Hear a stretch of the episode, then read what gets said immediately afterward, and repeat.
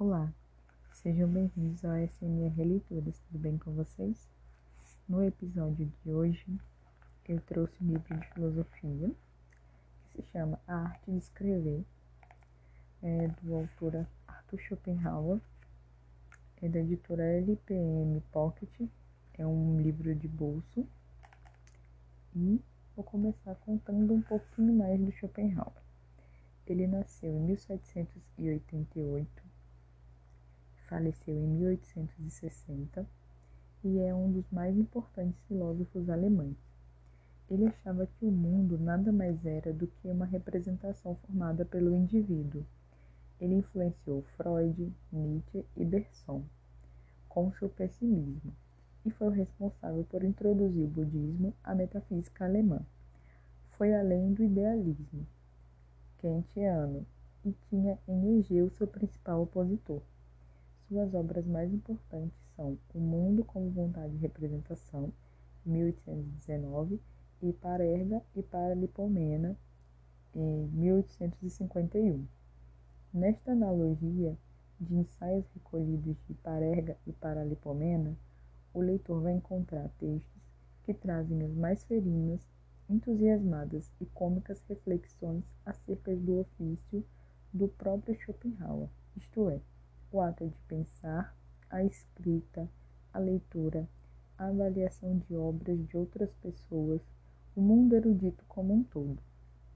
São eles, sobre a erudição e os eruditos, pensar por si mesmo, sobre a escrita e o estilo, sobre a leitura e os livros e sobre a linguagem e as palavras, embora, embora redigidos na primeira metade do século XIX, estes ensaios ao tratar sobre o mundo das letras, os vícios do pensamento humano, as armadilhas da escrita e da crítica continuam válidos, hoje talvez mais do que nunca, e marca personalíssima do autor.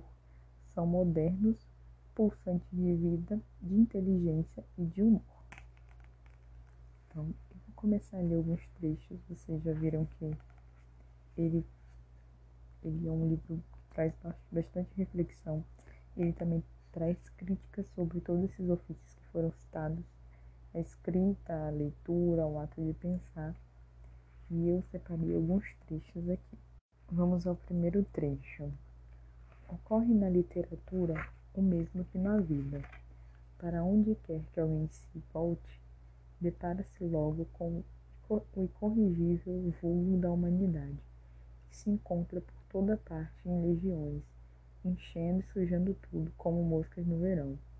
Isso explica a quantidade de livros ruins, essa abundante erva daninha da literatura que tira a nutrição do trigo e o sufoca, pois eles roubam tempo, dinheiro e atenção do público, coisas que pertencem por direito aos bons livros e aos objetivos nobres, enquanto os livros ruins são escritos exclusivamente com a intenção de ganhar dinheiro ou criar empregos ele tinha uma crítica muito veemente com a questão da literatura e do que se é produzido com a literatura.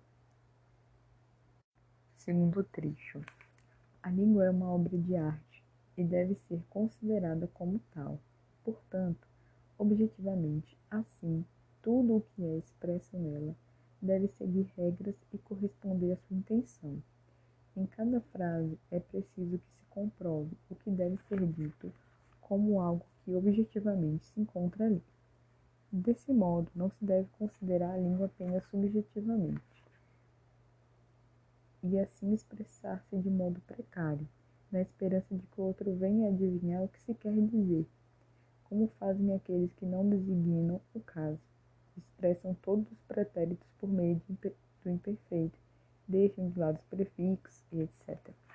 Nesse segundo trecho, ele está falando mais sobre forma, a forma de escrita e a forma de como usar essa língua. Inclusive, ele também tem uma crítica sobre as traduções dos livros, porque quando se traduz um livro, o tradutor precisa tomar esse cuidado de como as palavras que o autor utilizou se encaixam no idioma para qual ele está traduzindo o livro. Então Schopenhauer ele era meio contra essa tradução porque ele achava que a outra língua nunca ia conseguir, a tradução nunca ia conseguir expressar o que de fato a língua que o livro foi escrita eh, representaria. Então, ele era um pouco contra essa questão da tradução por achar que as palavras em outro idioma não encaixariam tanto como o idioma original. Mais uma citação. A palavra dos homens é o material mais duradouro. Um poeta deu corpo à sua sensação passageira com as palavras mais apropriadas, aquela sensação vive através de séculos nessas palavras e é despertada novamente em cada leitor receptivo.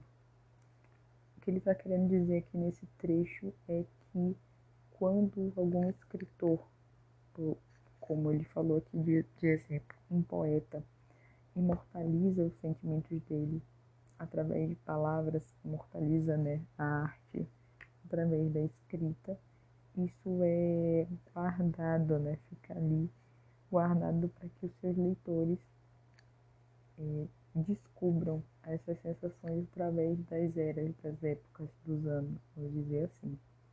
Então isso é bem interessante, porque é algo que foi escrito há vários anos atrás pode ser redescoberto através do, dos séculos futuros, por exemplo. Um outro pensamento que, que o que Schopenhauer traz nesse livro aqui é a questão da leitura. Ele, óbvio que ele era a favor da leitura, só que ele era contra o, o ler demasiadamente.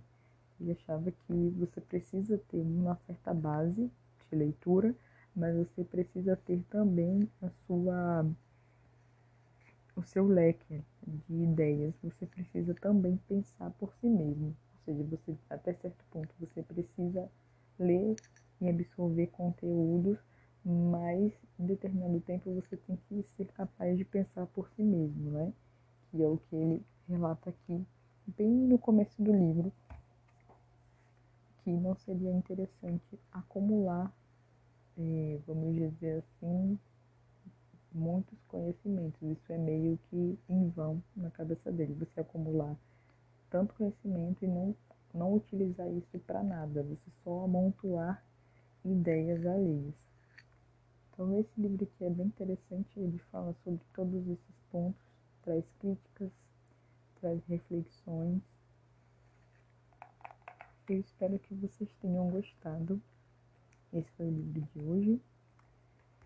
E até o próximo episódio. Me sigam no Instagram, que é o arroba underline do. E até a próxima. Tchau, tchau.